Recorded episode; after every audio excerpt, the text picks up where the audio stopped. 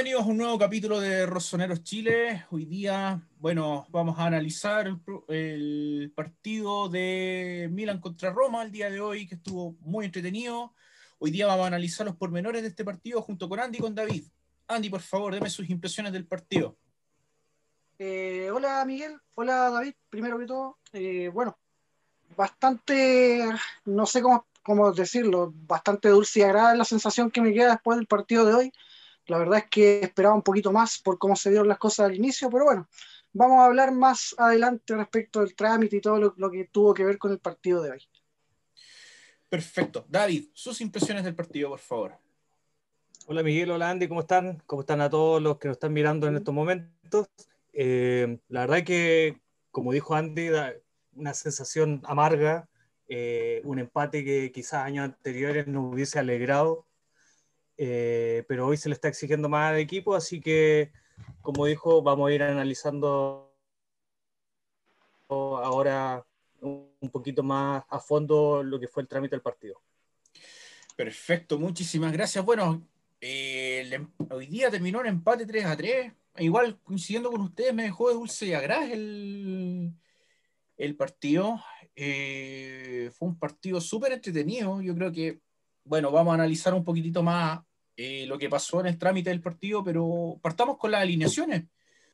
Bueno, el Milan saltó al campo con eh, el debut de Tataruzanu eh, en el arco, ya ante el positivo de COVID de, eh, de Donnarumma, y salió con una alineación bastante conocida de ahí en adelante, con Calabria, Kjaer, Romagnoli y Teo Hernández en defensa, eh, dos en contención con Benacer y Kessi, Salemakers, eh, Hakan, el turco, y Rafael Leao en línea media ofensiva, para dejar solo en ataque a Zlatan Ibrahimovic.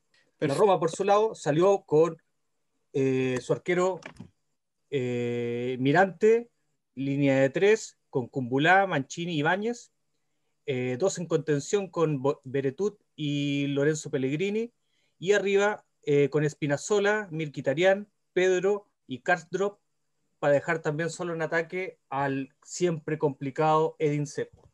Perfecto, David. Ahí están las dos alineaciones. Por lo menos vemos los, pla- los planteamientos. Milan con un once bastante conocido, salvo por la inclusión de Tataruzán en último momento por el COVID de Gillo. Bueno, empecemos analizando un poco el partido. Eh, ¿Qué les pareció el debut de Tataruzano?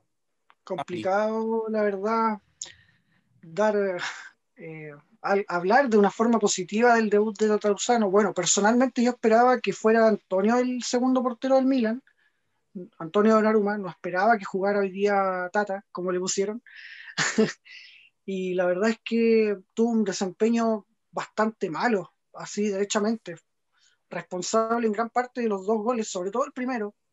Eh, hizo todo lo que no tenía que hacer, lamentablemente nunca dio seguridad en las jugadas donde participó. Eh, si bien tuvo una tapada bastante buena, eh, se complicó bastante en otros remates que quizás Gillo no se habría complicado. La verdad es que no pasó. Yo creo que y espero que Tataruzano no vuelva a ver minutos esta temporada.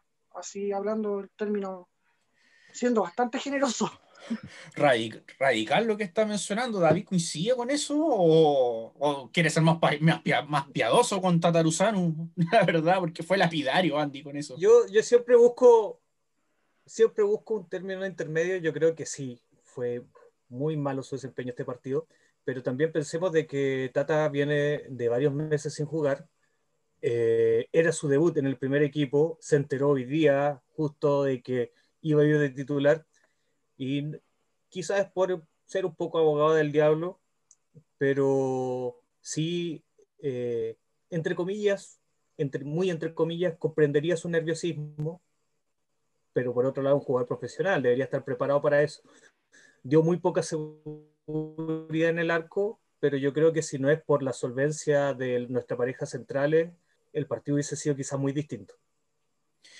Perfecto, mira, yo concordando un poco, siendo como un intermedio de las opiniones de ustedes dos, yo encuentro que Tataruzano hoy día fue un desastre. Para que, sí, siendo generoso, estoy diciendo que fue un desastre.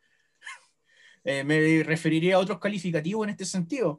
Pero ya Tataruzano por lo menos se comió el primer gol. El primer gol de la Roma se lo comió enterito. Salió a cazar moscas, mariposa y seco, como siempre, nos vacunó. Como es costumbre en él que no, nos vacunó. Y referente al último comentario, David, discrepo un poquitito, porque yo creo que Kier se ha llevado toda la pega en, en, la defensa, ya que Romagnoli me preocupa su nivel. Está muy bajo, muy bajo. Seco le ganó fácilmente los mano a mano. Eh, y Kier le tenía que. Fue bombero hoy día. No sé qué opinan al respecto, en ese sentido, si están de acuerdo conmigo o no. Mm, bueno, yo durante el partido que lo estábamos comentando, eh, la verdad es que yo dije que me preocupaba el nivel de Romagnoli desde que volvió. Eh, lo encuentro bastante, ¿cómo se dice?, perdido quizás un poco. No creo que haya estado ausente tanto tiempo como para necesitar un tiempo de readaptación tampoco. Ya ha jugado varios partidos y la verdad es que no ha dado la talla me preocupa el capitán, de verdad, bastante, porque Kiar le está haciendo la pega, y cuando Kiar se equivoca, lamentablemente a él no lo socorre nadie. Me preocupa, de verdad, me preocupa bastante lo de, lo de Romagnoli. No está mostrando la categoría que quizás se espera, o que se esperaba del principal central de este Milan, y no está cumpliendo su rol, esa es la verdad. Eh, ah, no es un tema de que siga jugando, no, no, pero pero sí se espera un poquito más del capitán, esa es la verdad, o del pilar, o de uno de los pilares de este Milan.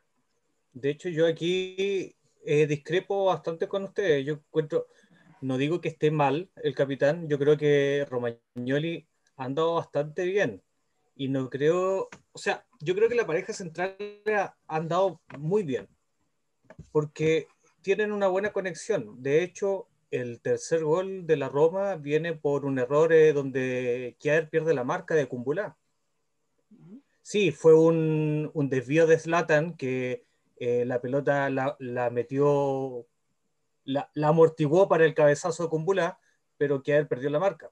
No es por atacar a Kier tampoco, pero son errores, yo creo, eh, pero sí encuentro de que Romagnoli no lo está haciendo tan mal. Le ha tocado, sí, bailar con, con la fea, le ha tocado marcar... Eh, en este caso tenía que marcar a Seco, que es un jugador bastante inteligente y sabe jugar bastante bien de espalda. Eh, le falta para retomar su ritmo, pero encuentro que mal, así mal, mal no está, pero sí eh, tiene que ponerse las pilas porque un Gavia bien atento puede ser, puede ser que le, quite minutos.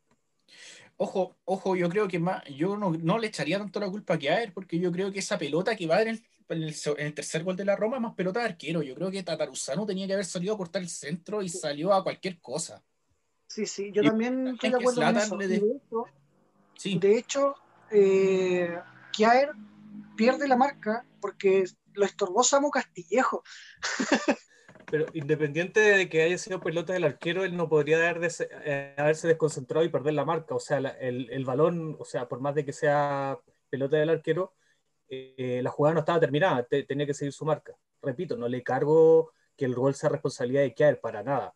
La verdad que ese fue una, un infortunio de que el, el, balón quedó ahí, lo amortiguó Slatan eh, y fue un error dentro de todo. Pero sí, a, a, lo que voy es que no encuentro que Romagnoli lo esté haciendo tan mal. De hecho, el primer tiempo estuvo bastante atento, bastante rápido y repito, yo creo que no nos llega, la Roma no nos llegó más porque Romagnoli y Kiaer y las coberturas de Benacer fueron los que hicieron el partido para que para proteger a Tataruzano y no le, no le apedrearon en el rancho, como se dice por aquí. En todo, en todo caso, mira, eh, agregando otra cosa, eh, no sé si manejan esa información, no sé si me podrían ayudar en este sentido. Gavia ya está disponible, ya está recuperado del COVID por lo menos todavía no hay informes oficiales. Eh, va para su segunda semana, así que yo creo que ya debería, debería haber un poco de mejoría. Eh, yo creo que puede ser que para la siguiente semana contra jugamos contra el Gelas Verona, si no me recuerdo, ¿cierto? Contra el Esparta no va a estar y puede ser que si dé el negativo en la semana, puede ser que llegue para la próxima semana. Perfecto. Eh, viendo, vamos a otro punto de análisis de este partido que fue, bueno, el, desastroso arbitraje de Giacomelli, que yo creo que aquí vamos a estar todos absolutamente de acuerdo. El arbitraje fue asqueroso, asqueroso, impresentable, nefasto. Ya me faltan calificativos para describirlo. Andy, David, eh, pueden seguir ustedes. Bueno, personalmente yo siempre he dicho que un árbitro, cuando no es protagonista, es, comete hace un buen cometido. Y este no fue el caso. Lamentablemente este árbitro tiene historial de querer ser protagonista a veces en los partidos y se le van de las manos, como fue el caso de hoy. De hecho, eh, no había mostrado ninguna tarjeta amarilla hasta el minuto 70, más o menos. Y, y, el partido había sido bastante entretenido, de mucha fricción, mucho ritmo, muy limpio. Y con sus decisiones comenzó a convertirse en un partido picante, de marcas, de mala intención, de mucha amarilla. Mostró cinco amarillas en, cinco, en 20 minutos. Es demasiado. Y, y algunas muy injustificadas. La amarilla en Latan, por ejemplo, yo no la entiendo todavía, cuando en realidad fue marca del hombre de la Roma eh, ¿cómo se llama? La roja que le mostraron a alguien en el banco de Milan, no, no alcanzaba a ver quién fue. También, de hecho, la transmisión oficial enfoca a Pioli diciendo, oye, estás cobrando puras tonterías, estás, equivocándote mucho. Y, y no es normal que a un árbitro le digan eso. O sea, todos vimos, yo creo que al final del partido, las sonrisas eh, cómplices del técnico de la Roma y el técnico de Milan diciendo, puta, el, el arbitrito que nos tocó. La verdad es que fue, pero realmente pésimo el, el resultado o el, o el, trabajo que hizo el árbitro central hoy día. Eh, se cuestiona mucho el VAR también, el no uso del VAR cuando realmente lo amerita, porque si se equivocó, se equivocó harto y se equivocó para los dos lados. Eso igual es importante recalcarlo. Yo no creo que el empate de hoy pase exclusivamente por el cometido del árbitro. Yo creo que Milan lo empató porque se dejó empatar, no es otro, otro el responsable, pero sí es preocupante que nos toquen este tipo de árbitros en partidos de alta intensidad o partidos importantes que, o que son importantes en la temporada, que son clave. De hecho, para mí el árbitro influyó mucho porque, eh, como en cualquier deporte o cualquier situación, es cosa de estado de ánimo. El Milan iba 2-1 arriba, controlando el trámite del partido y te cobran un penal que claramente no fue, que la gente del mismo equipo, del mismo Milan, le estaba pidiendo que lo vaya a revisar y él se negó.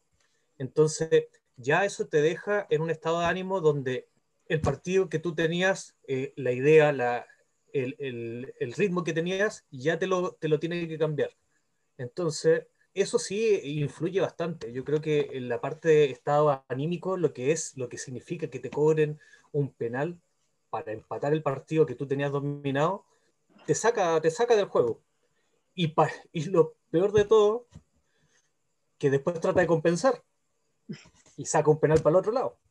Entonces, yo encuentro de que sí, quizás nos vimos beneficiados por el, por el penal en, que nos dio eh, el árbitro, eh, pero no puede ser un árbitro que compense así y después, para más remate, el, el que tenía más pinta de penal, que fue eh, la jugada con Slatan, que finalmente le terminan mostrando amarilla en el 75.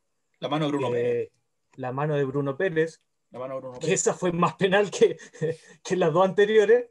Eh, no la cobró y aparte le cobró amarilla a Slatan, que Ya. Sí, de hecho nadie entendió razones de eso y bueno, después se vio que Zlatan estaba adelantado al inicio de la jugada, que en realidad cobró eso entre comillas. La amarilla yo no la justifico para nada, de hecho siempre voy a decir, creo que este es el peor arbitraje que nos ha tocado en las últimas dos o tres temporadas. Yo creo que va, va a ir a revisión este árbitro, porque no es primera vez Sí. que se equivoca. De hecho, Eh, definitivamente fue demasiado asqueroso el, el cometido. de hecho, creo que lo van a sancionar. Y bueno, aquí mm, necesito explayarme al respecto. Bueno, ya al principio del comentario ya dejé claro los calificativos. Nefasto, asqueroso. Yo creo que me quedo corto con eso. La verdad, le faltó hoy día al árbitro la camiseta de la Juventus y estamos listos. Sinceramente, le faltó la camiseta de la Juventus al árbitro hoy día. De verdad.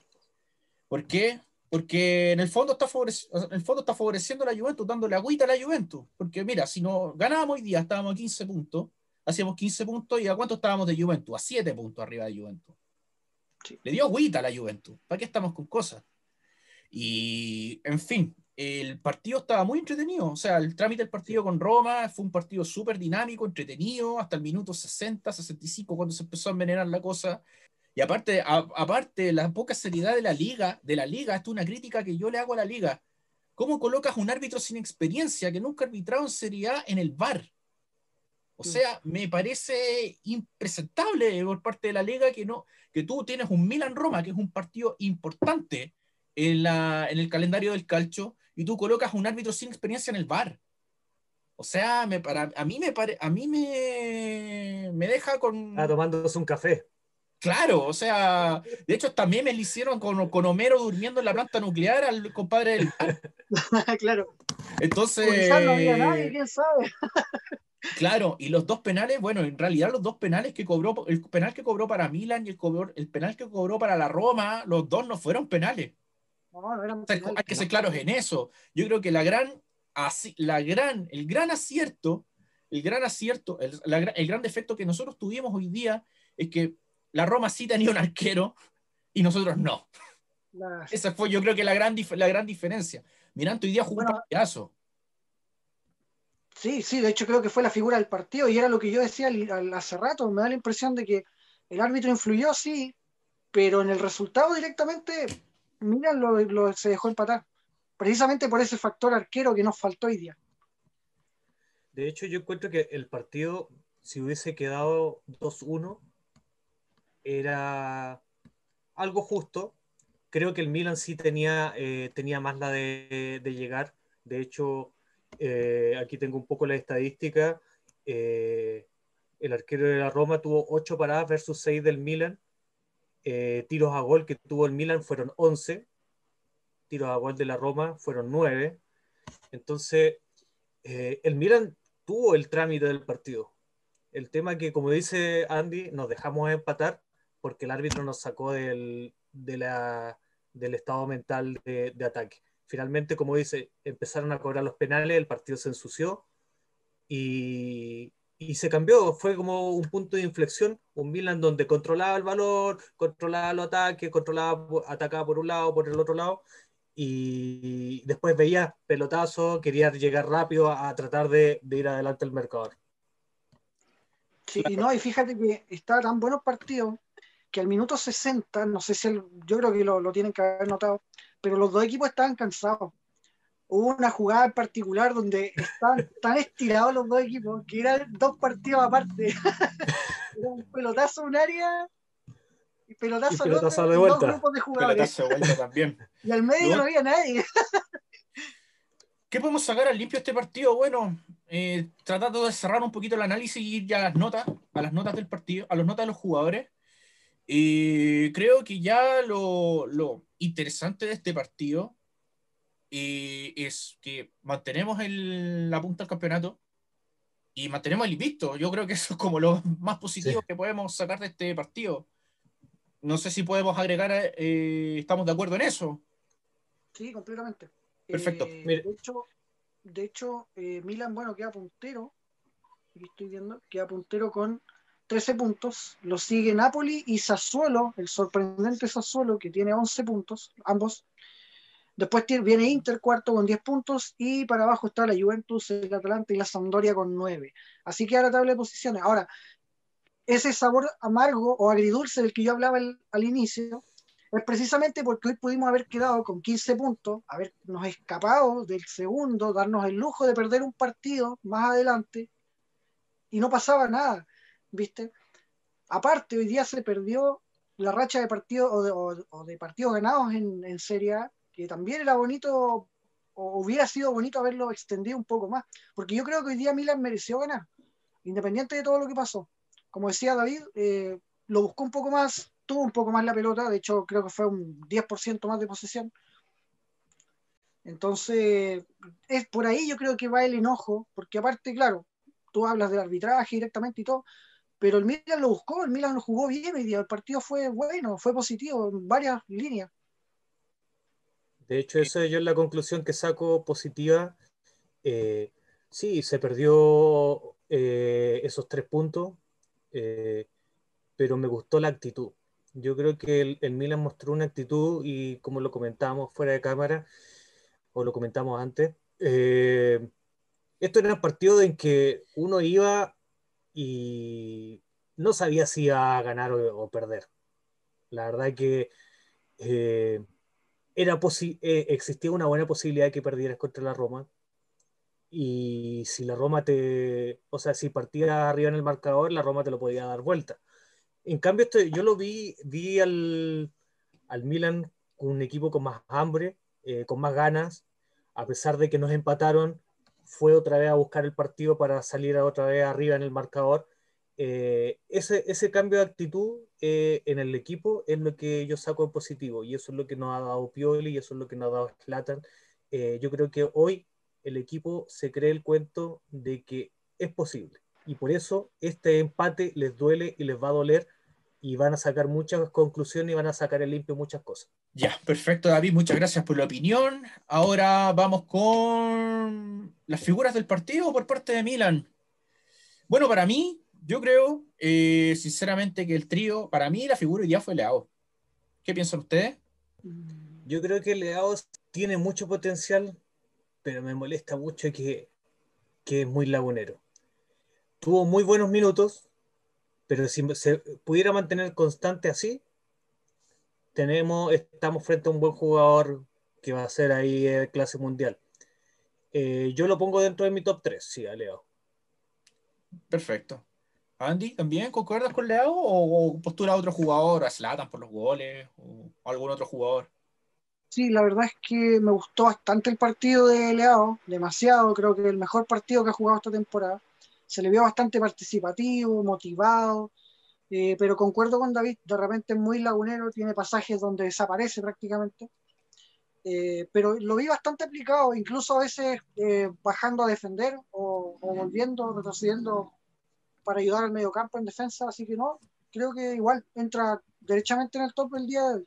Yo resalto más el partido que hizo Calabria hoy día y el de Benacer. Para mí esos están en Benacer, Calabria y Leao están en mi top 3. Creo que Calabria hizo un freno totalmente a Espinazola y a Milquitarian y Benacer la verdad que estuvo tremendo en todos lados. Concuerdo ahí. Yo creo que para mí Leao, eh, Leao para mí fue la figura hoy día. Eh, Calabria muy bien, tuvo una pega muy complicada con, con Kitarian y con, con Spinazzola, que no era un tándem ahí muy. Lo más poderoso de la Roma, yo creo que fue el lado izquierdo. Y le quiero dar un. Y, le, y quiero agregar a que hoy día, que hoy día se llevó una pega impresionante atrás. Personalmente yo no vi tan fino a Chiaercia, en realidad, en comparación a partidos anteriores, quizás en el gol, como dije igual, lo molestó Samu, pero aún así, esa era su pega, quizás en el tercer gol. Eh, pero Leao, eh, concuerdo con, con, ustedes dos, creo que la, el fijo en el top.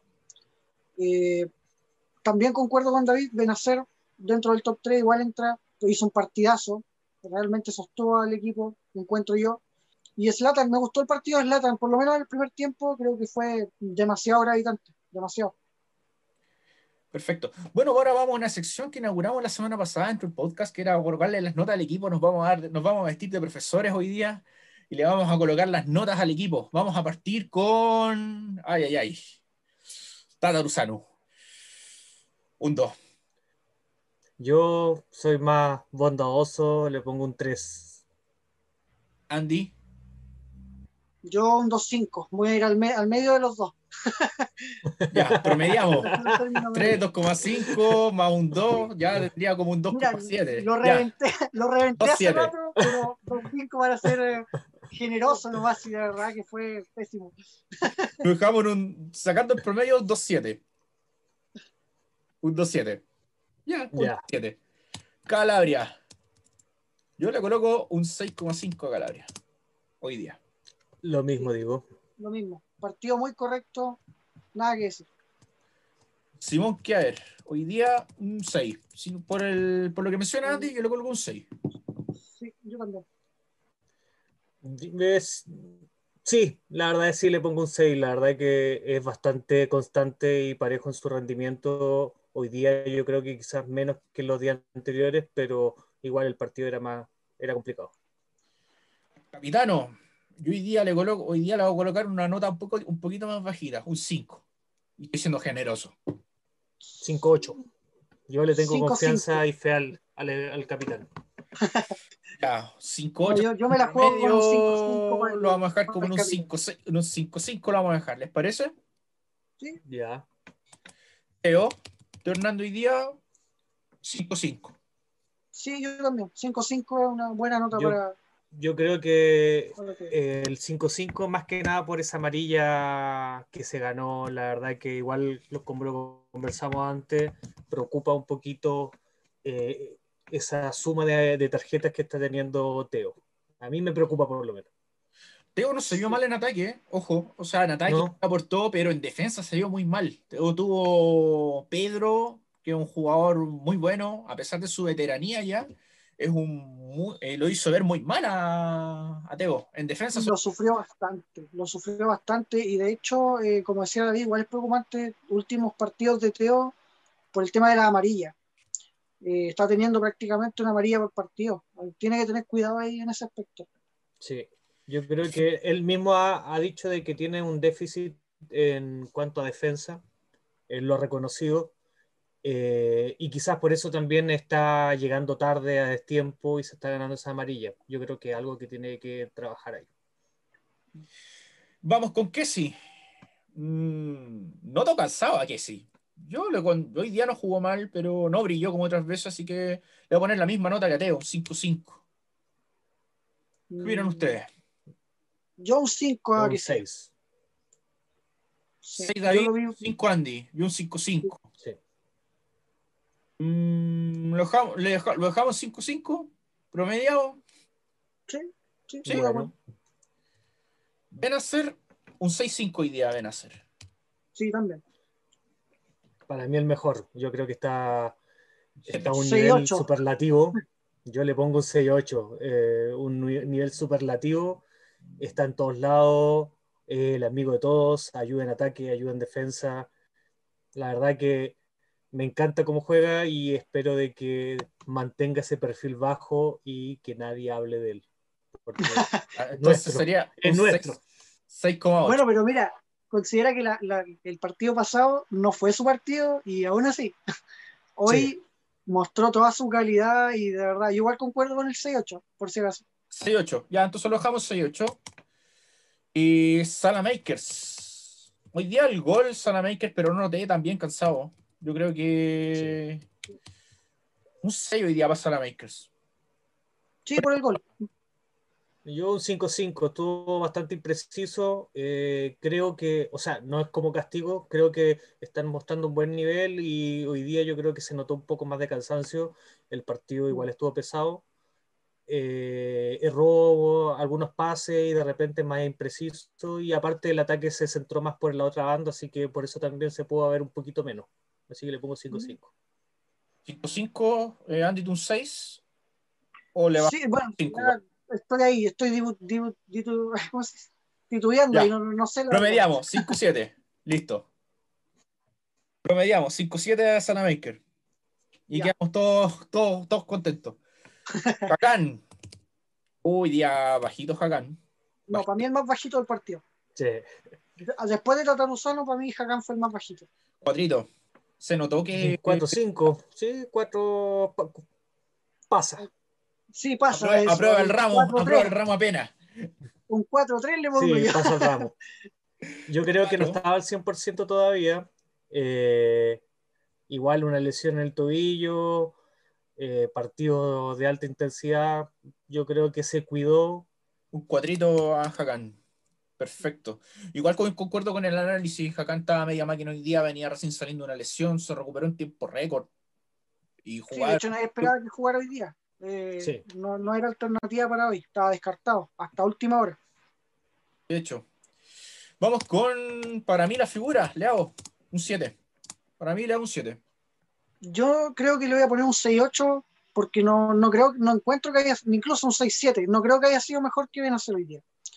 Pero producto de esas lagunas de las que hablábamos hace rato, no es más que nada porque haya hecho un mal partido ni nada, al contrario, en el top 3 del, del Milan hoy. Yo recuerdo siempre lo que me dijo un profe, la perfección no existe, así que no, no va para el 7. así que le voy a poner un 6-5 y yo creo que principalmente por las lagunas. Tuvo pasajes muy buenos, pero otros pasajes donde la verdad que lo veías caminando. A, a le pusimos un 6-8, le hago 6-7 para mí. Ya, 6-8. 6-5 para mí. Ya, ya, flojamos en 6-7. 6-7. Perfecto. Slatan, por los dos Sí. goles hoy día yo le coloco a Slatan un 6. Un 6-5 le pongo. Bueno, hay que ver de que la seguidilla de partido, por más de que sea el dios de Milán, igual le pesa. Yo creo que hoy día se le vio más cansancio y le- igual le pongo un 6. La verdad que más que mucha garra, pero ya se nota que de repente el cuerpo no le da para estos partidos de alta intensidad. Perfecto. O tan Entonces, seguidos, por lo menos. Entonces concordamos en un 6. Dejamos en un 6 a Zlatan Ibrahimovic. Hoy día, ya, analizamos los cambios. Hoy día entró Krunic, entró eh, Castillejo en el 72. Samu Castillejo y hoy día, mm, de ser la figura del partido anterior, hoy día mm, inexistente Krunic. No, no, sí. Los dos cambios fueron inexistentes para Milan. No gravitaron absolutamente nada. Es que entraron en un momento en que el partido estaba, estaba ido. La verdad que el partido, como le decía, mentalmente ninguno de los dos equipos estaba en, en su 100%. Eh, lo que sí podemos decir es que ya Selemaker- Selemakers le ganó el puesto a Castillejo, porque ahora Castillejo entra por el belga. Y si no aprovecha estos pocos minutos que está teniendo Castillejo, pongo en duda su continuidad para la próxima temporada. Yo creo que ya en enero, porque ya se está sonando muy fuerte lo de Tobán del Marsella. Y yo creo que si llega Tobán del Marsella en enero, Samu Castillejo. Sí, igual O no, sea, no lo veo no es por vender humo, pero hoy día sonó también Julian Draxler. Lo de Tobán ya Sí. está sonando hace mucho rato ya. Y ya, a pesar de que el francés termina contrato con el Marsella, y lo veo más viable por ahí. Sí, Pero ah, volviendo, para no irnos por mucho por las ramas, eh, not- pongamos nota coeficiente 2. Krunic y Castillejo, para los dos. Eh, cuatro, Cuatrito. Cuatrito. Para los dos, para mí, un cuatrito. siendo generoso, cuatro. sí, muy generoso, de hecho. Muy, Muy, generoso, generoso. sí. Cuatro. Perfecto. Y nuestro ET, el Mr. Pioli. ¿Qué nota hoy día Mr. Pioli? Yo le pondría un 4-5 y, y siendo generoso, porque de verdad que encuentro que hoy el partido se pudo haber planteado de otra manera.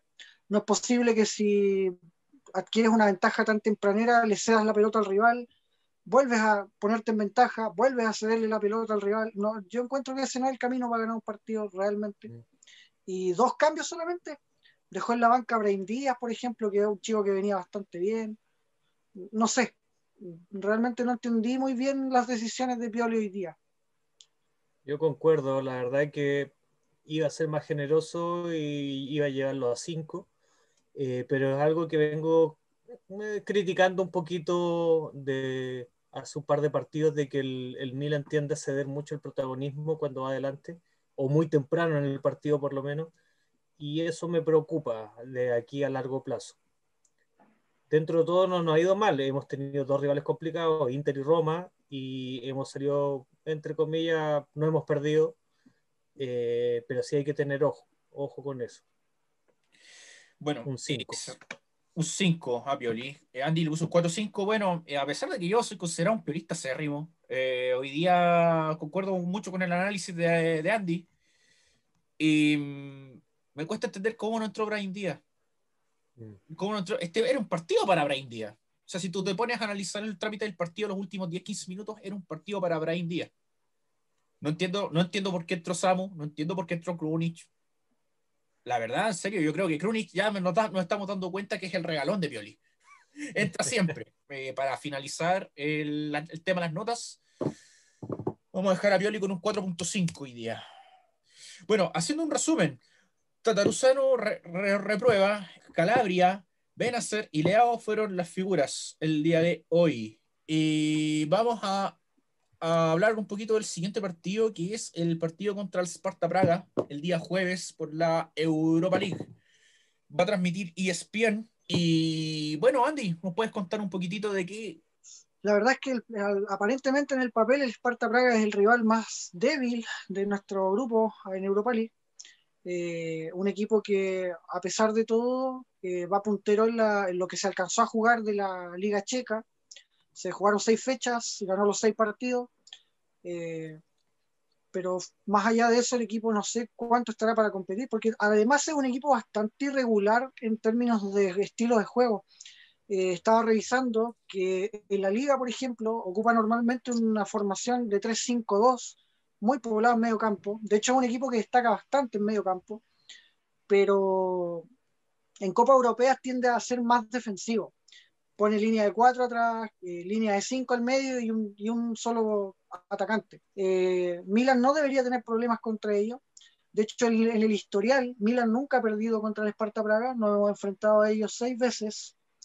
Eh, una vez por la Recopa Europa en una semifinal, victoria del Milan en ambos partidos por 1-0 eh, después por la Europa League, pero ex Copa UEFA en realidad en el año 96. Eh, se empató 0 a 0 en, en, República Checa, después Milan ganó 1 a 0 en San Siro, esto fue en octavos de final, y también en octavos de final de la Champions, el año 2004, eh, Milan ganó 4, 4 a 1 en el partido de ida, y y empataron 0 a 0 en la vuelta en Praga. No es de extrañar de que, de que este partido veamos algunas rotaciones, eh, quizás darle algún descanso a Benacer o a Kessi, que fueron los que, los que se ven más cansados. Quizás eh, sería óptimo de que Slatan tenga igual algunos minutos de descanso. Eh, quizás veamos a Abraham Díaz, ya sea jugando en el centro por, por Jacán o algún, en, un, en un costado eh, yo creo que es un partido donde Pioli debería optar por alguna rotación. Le daría otra, otra chance a Colombo, a Maldini también, puede ser. Pero lo otro. Le a preguntar. Lo otro que les quiero preguntar y que lo tengo en la, en la, en la mente de hace un rato ya, viendo la desastrosa actuación de Tataruzano hoy día, ¿le dan oportunidad a Antonio Narumago el jueves o no? Sí, yo sí, mm. definitivamente. Creo que se la daría. Eh, no sé cuántos partidos ha jugado esta temporada, creo que ninguno. O pretemporada, yo tampoco lo. En pretemporada, ¿no? Pretemporada jugó uno, creo. Pero yo no sé si Tataruzano está para atajar eh, de nuevo. Ahora, si Pioli le quiere dar confianza, sí, o sea, puede hacerlo y quizás hace un buen papel.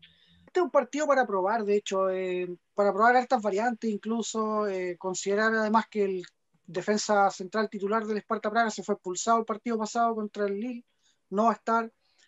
Eh, no, creo que, es una buena oportunidad para probar nombres nuevos, por decirlo de cierta forma, o que no son tan regulares. Perfecto. Bien, chicos, ya estamos llegando al final de este podcast. Eh, bueno, algunas palabras para el cierre, algo que quieran agregar, Andy, David. Eh, no, lo mismo de siempre, agradecido nuevamente de estar con ustedes, chicos. un gustazo, David, de nuevo tenerte por acá. Ojalá tenerte más, más seguido. Eh, bueno, eh, por mi lado, muchas gracias. Eh, siempre un gusto estar aquí. esperemos seguir en racha, seguir ganando. nos vienen quizá ahora unos partidos un poco más accesibles. Así que nada, Forza Milan. Perfecto, chicos. Bueno, eh, gracias a los, que están viendo este video. Comente, comparta, suscríbase. Y bueno, nos estamos viendo en otro capítulo del podcast eh, post partido de Esparta Praga. Así que, Forza Milan. Forza Milan. Forza Milan.